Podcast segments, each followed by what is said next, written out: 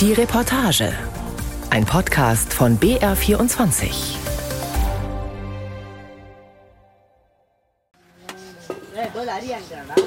Reisfelder bis an den Horizont. Ein paar Straßen, in denen jeweils Leute derselben Kasten wohnen. Mehrere Teiche, viele Kühe und immer wieder ein Wasserbüffel. Odagadam ist ein Dorf, wie es schier unzählige gibt auf dem indischen Land. An der Straße in der alten Dorfmitte steht ein jahrhundertealter Tempel. Über seinem Eingangstor und über dem Allerheiligsten erheben sich üppig verzierte Türme, typisch für den südlichsten Bundesstaat Tamil Nadu. Meisterhaft aus dem harten Stein gemeißelt, recken nackte Tänzerinnen anmutig ihre Arme zum Himmel, blüht Lotus, triumphiert Gott Vishnu in vielen Gestalten über böse Dämonen. Das lässt ahnen, welchen Reichtum und welche Opulenz es hier auf dem flachen Land einmal gegeben haben muss. Rechts und links vom Tempel, in Häusern mit säulenbestandenen Veranden und Atrien, wohnten einst Brahmanen, die Mitglieder der Kaste also, die die Priester des Tempels stellte und die dessen Ländereien verwaltete.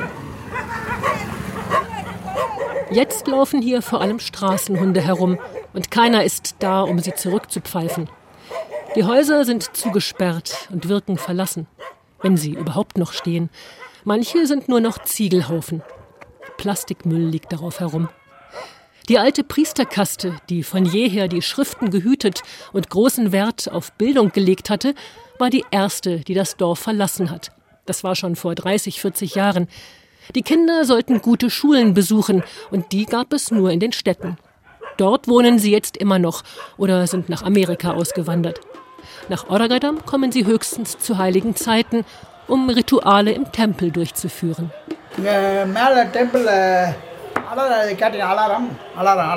So berichten es die Leute, die noch in Oragadam wohnen. Das sind die, die immer schon für die Handarbeit zuständig waren. Nach offizieller Sprachregelung rückständige Kasten. Sundareshan gehört zum Beispiel dazu. Er wohnt rund 300 Meter vom Tempel entfernt am Dorfrand in der Töpferstraße.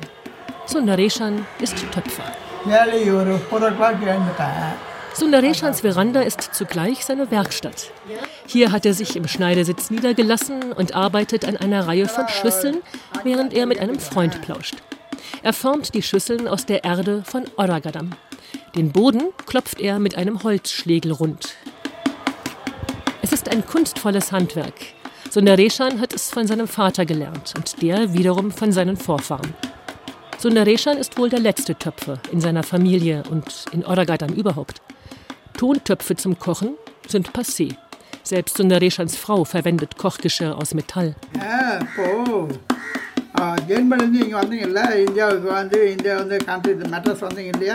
Eindringlich erkundigt sich Sundareshan, was ein Flug nach Deutschland kostet. Vielleicht kann er ja da Kunden für seine Ware finden. In Ordagadam kaufen Leute seine Töpfe nicht mehr fürs Kochen, sondern für bestimmte Rituale bei Hochzeiten und weil sie so hübsch sind. So dient das traditionelle Handwerk vor allem eigentlich nur noch zur Dekoration. Alltagskultur erstarrt zu Folklore. Nachdem erst die Kopfarbeiter Ordagadam verlassen haben, geht es nun auch mit dem herkömmlichen Handwerk im Dorf zu Ende.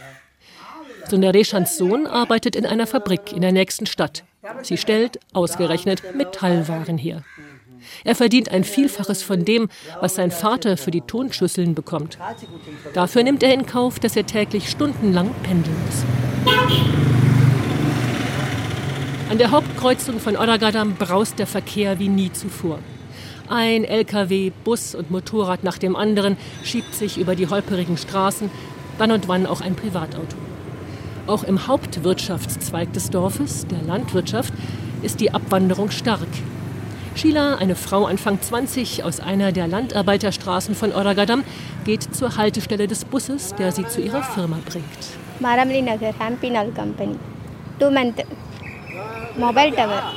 Seit zwei Monaten arbeite sie dort, sagt sie.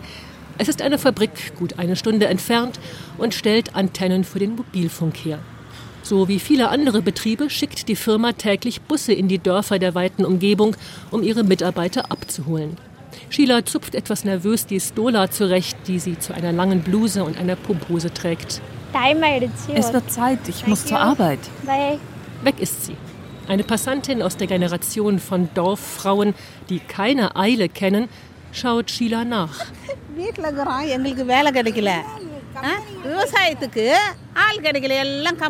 Die jungen Leute von heute wollen nicht in der Landwirtschaft arbeiten.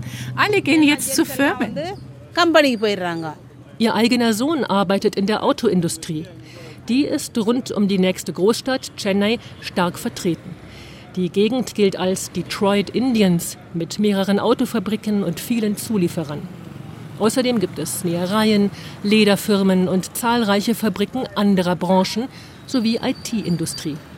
Der Personalbedarf ist so groß, dass auch Hunderttausende Wanderarbeiter aus anderen Teilen Indiens zur Stelle sind. Beim Pendeln bleibt viel Zeit auf der Strecke. Manche Betriebe sind vielleicht stickig und gefährlich oder laufen in anderer Weise dem neuen deutschen Lieferketten-Sorgfaltspflichtengesetz zuwider. Als letztes Jahr der Autobauer Ford plötzlich seine Fabrik in der Nähe schloss, standen auf einmal tausende Arbeiter auf der Straße. Ein paar Jahre zuvor hatten Zehntausende jäh ihre Jobs verloren, als der Handyhersteller Nokia plötzlich seine Produktion in der Gegend beendete. Trotzdem ziehen viele in Ordagadam es vor, in der Fabrik zu arbeiten und nicht in der Landwirtschaft. Und die anderen? In der weiten Flur des Dorfes sind überall Leute am Arbeiten. Der Weg zu ihnen führt über die handbreiten Dämme aus Lehm, die jedes Reisfeld umgeben. Die Pflanzen stehen im Wasser. Darin spiegelt sich die gleißende Sonne. Und irgendetwas zuckt da. Eine Schlange, sagt eine der beiden Bäuerinnen, die gerade im Schatten eines Pumpenhäuschens Rast machen. Chandra. Sie kneift ihre Augen zusammen, um zu erkennen, was für eine Schlange es ist. Keine Sorge, die beiße nicht, sagt sie dann. Ihre Kollegin Gokila ergänzt. Bei der Feldarbeit muss man immer auf seine Hände und Füße gucken. Da können nämlich immer mal Schlangen sein. Besonders oben am Wasserreservoir. Kobrabisse drohen. Die Sonne brennt. Bäuerinnen wie Gokila und Chandra müssen sich den ganzen Tag bücken. Es ist ein Knochenjob. Trotzdem arbeiten sie auf den Feldern. Wenn wir nicht hier unsere Felder bestellen, wie sollten wir sonst etwas zu essen bekommen? Außerhalb des Dorfes? Nein, da gibt es nichts für uns. Was sollen wir denn für Arbeit machen? Wir haben doch nichts gelernt. Wir konnten keinen Studienabschluss machen. Sie hat zwölf Jahre Schule absolviert und damit sozusagen das indische Abitur, erzählt sie hörbar stolz.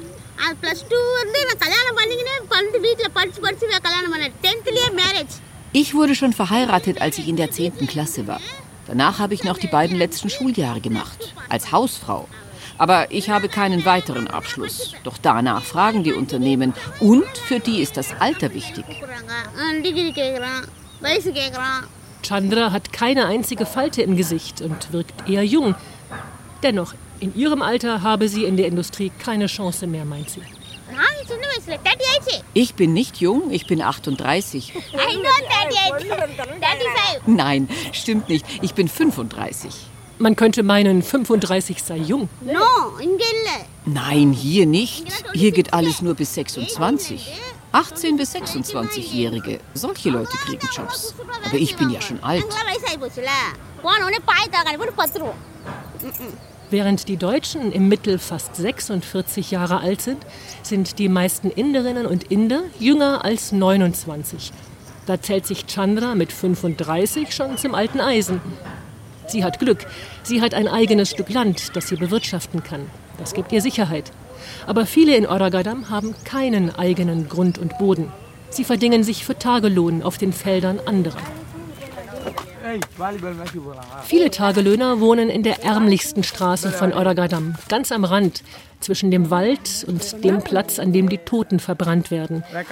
Die Häuser sind aus Lehm gebaut und mit zusammengebundenen Palmblättern gedeckt, manche auch mit Plastik geflickt. Nach offizieller indischer Lesart sind es Stammesangehörige, die hier leben. Als ihre Spezialfertigkeit gilt das Fangen von Kobras und anderen Schlangen. Außerdem sind sie für fetzige Musik bekannt. Drei schmale Jungen mit modischen Pilzhaarschnitten hocken auf einem alten Mofa und streamen ihre Lieblingssongs. Daneben sitzt Pachayamal, eine winzige Frau mit vielen Falten im Gesicht. Sie schaut die Reporterin, die sich nach den Lebensumständen erkundigt, herausfordernd an. Gib uns Arbeit. Wir können Bäume abschneiden für Ziegelöfen. Und wir können auf den Feldern arbeiten, Reis umpflanzen und Unkraut jäten. Das war's. Für alles andere nehmen sie inzwischen Maschinen. Früher gab es Arbeit für uns bei der Ernte. Jetzt nicht mehr. Jetzt gibt es keine Arbeit mehr. Die Männer arbeiten als Sicherheitsleute auf dem Bau in Fabriken. Wir können das nicht. Ich muss mich um den Haushalt und die Kinder kümmern. Da kann ich nicht irgendwo hinfahren. In Oragadam wird auf den Feldern noch Reis gepflanzt. In einigen Nachbardörfern haben die Eigentümer indes längst auf den Anbau von Brennholz umgestellt oder auf andere Kulturen, die weniger Arbeit und Aufmerksamkeit brauchen. Manche lassen ihr Land auch brach liegen. Vor allem in der benachbarten Kleinstadt und den Dörfern in Richtung der Industriegebiete breiten sich auf einstigem Ackerland Siedlungen aus. Dort, wo früher Felder waren, stehen jetzt Häuser. Da bleibt uns nur die 100-Tage-Arbeit. Ich gehe nur zur 100-Tage-Arbeit. 100 Tage Arbeit, so nennen sie in Oragadam die Regelung der Zentralregierung, die jedem Haushalt auf dem Land auf Antrag 100 Tage bezahlter Arbeit pro Jahr garantiert. Es dürfte eines der größten Sozialprogramme der Welt sein, quasi der Ein-Euro-Job auf Indisch. Die Teilnehmer bessern Straßen aus, klauben Müll aus Kanälen, schaufeln Wasserreservoire aus, hacken Büsche von Dämmen ab und leisten viele andere Dienste an der öffentlichen Infrastruktur. Tag für Tag rücken zwischen dem Himalaya und dem Kap Komorin dafür Arbeitskolonnen aus. Alle paar Wochen wird abgerechnet. Auf einem Platz am Rand von Oragadam herrscht dann großes Gedränge. Eine Regierungsmitarbeiterin in adrettem Sari aus Kunstseide steht mit einer Liste im Schatten eines großen Baumes. Sie vermerkt, welcher Haushalt wie viele Arbeitstage bereits geleistet hat, damit der Lohn überwiesen werden kann. Hauptsächlich Frauen über 30 versammeln sich hier. Männer sind kaum zu sehen. Der Bauer Dana Shikar sagt, das 100-Tage-Programm ist nichts für Männer. Es wird so wenig gezahlt. In der Landwirtschaft oder auf dem Bau bekommen wir das Doppelte. Naja, wenn wir einen Job kriegen. Er selbst lebt aber nur noch von dem, was seine erwachsenen Kinder verdienen. Das letzte Mal bin ich vor sechs Monaten zur Arbeit gegangen. Ich bin krank. Ich habe Zucker. Die Hand tut mir weh. Und so kann ich nicht arbeiten. Ich bin 56. In dem Alter hat man Zucker. Einer aktuellen Studie der indischen Regierung zufolge leidet rund jeder Zehnte in Indien an Diabetes. Zusätzliche 15 Prozent sind im Vorstadium davon. Vor allem viele Leute aus ihrer Nachbarschaft sind auf die staatlichen Leistungen angewiesen, erklärt Christi. Sie ist Sozialarbeiterin und wohnt in einem Teil von Oragadam, der durch einen großen Teich von den übrigen Straßen des Dorfes abgesetzt ist. Die meisten Häuser hier sehen nicht so abgewirtschaftet aus wie die in der Straße der sogenannten Stammesbevölkerung, Sie wirken aber auch deutlich ärmlicher als die in den Straßen rund um den großen alten Tempel des Dorfes. Hier sind viele arbeitslos, vor allem Frauen. Hier sind jene Kasten von Oragadam zu Hause, die man früher, als das Wort noch nicht verboten war, abfällig Unberührbare nannte. Christi, die selbst dazugehört, spricht von SC, das steht für den gängigen Verwaltungsbegriff für diese Bevölkerungsgruppe, zu Deutsch aufgelistete Kasten. Wer die englische Abkürzung benutzt, braucht das ungeliebte Wort Kaste nicht einmal auszusprechen. Ebenso macht die Abkürzung BC das Sprechen über die rückständigen Kasten leichter. Offiziell ist das Kastensystem mit der Unberührbarkeit seit fast einem Dreivierteljahrhundert abgeschafft. Tatsächlich verheiraten die Mitglieder einer Kaste ihre Kinder meist immer noch unter ihresgleichen. Das ist auch in Oragadam so. Andere Straße, andere Kaste, andere Welt. Jeder hat seine eigenen Probleme. இங்கே உரகடத்தில் நிறைய வீடும் ஆமாம் நிறைய இங்கே எஸ்சியில் நிறைய வீடும் Bei den SC von Oragadam gibt es viele Witwen, so viele Witwen. Die Männer trinken alle und etliche sind daran gestorben. Den Leuten hier geht es sehr schlecht, vor allem den Witwen und den Kindern, wenn der Vater nicht da ist. Ach, die Armen. Um die Benachteiligung der gelisteten Kasten auszugleichen, gewährt der Staat ihnen besonders hohe Quoten bei Studienplätzen und Jobs im öffentlichen Dienst. Christys Familie hat davon profitiert. Ihr Mann ist Polizist, sie hat ein College besucht und arbeitet bei einer christlichen Hilfsorganisation. Das bringt der Familie seit Jahren regelmäßige Einkommen. Sie hat ein geräumiges Haus mit Garten am Rand der Siedlung der gelisteten Kasten gebaut. Die Kinder haben studiert. Ihren Enkeln hat Christi schon Mathe-Lernspielzeug geschenkt, da waren sie noch Babys. Die Nachbarn betrachten Christis Familie mit einer Mischung aus Neid und Ehrfurcht und als Vorbild. In Oragadam gehen alle Kinder in die Schule. Da ist sich die resolute Endfünfzigerin sicher. Hier ist Bildung das Wichtigste. Eltern lassen ihre Kinder schon auch spielen, aber in jeder Familie pochen sie aufs Lernen.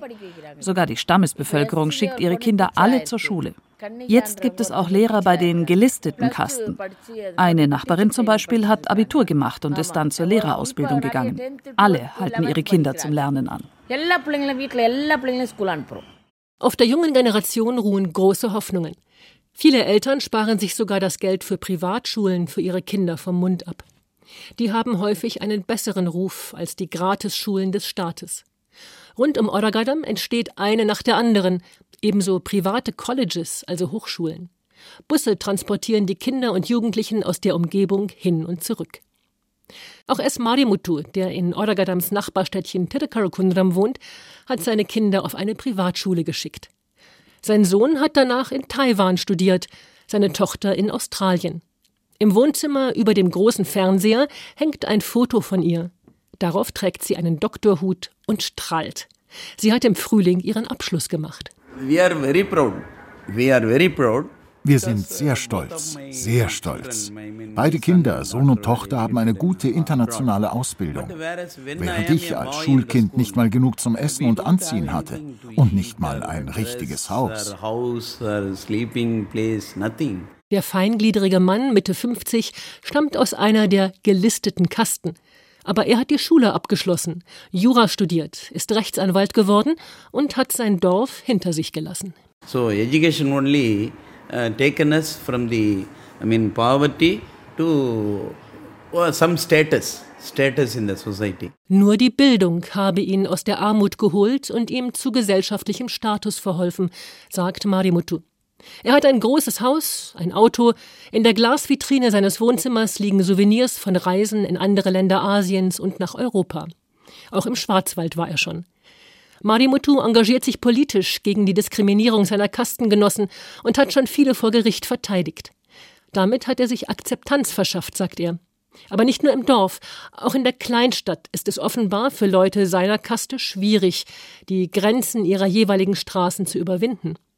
Marimutus eigenes Haus und seine Kanzlei liegen nicht etwa in der Hauptstraße, sondern in einem Nebenweg. Is there any shop in the middle of the town?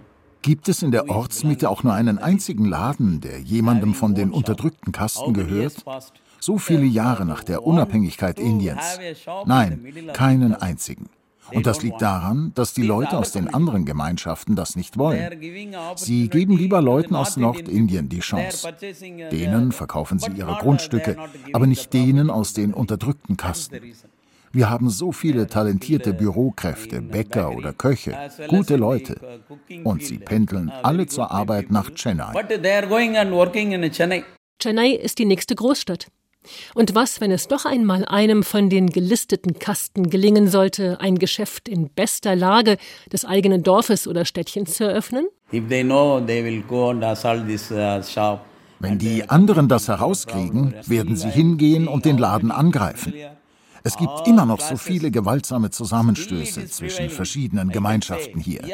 Nach wie vor, auch im Jahr 2023. Und selbst 2029 werden die anderen die Unterdrückten nicht freien lassen. they won't. Die Bildung und der Wegzug aus dem Dorf eröffnen nicht nur den Weg zu Reichtum, sie verheißen auch den Ausbruch aus den Beschränkungen des Dorflebens und des Kastensystems.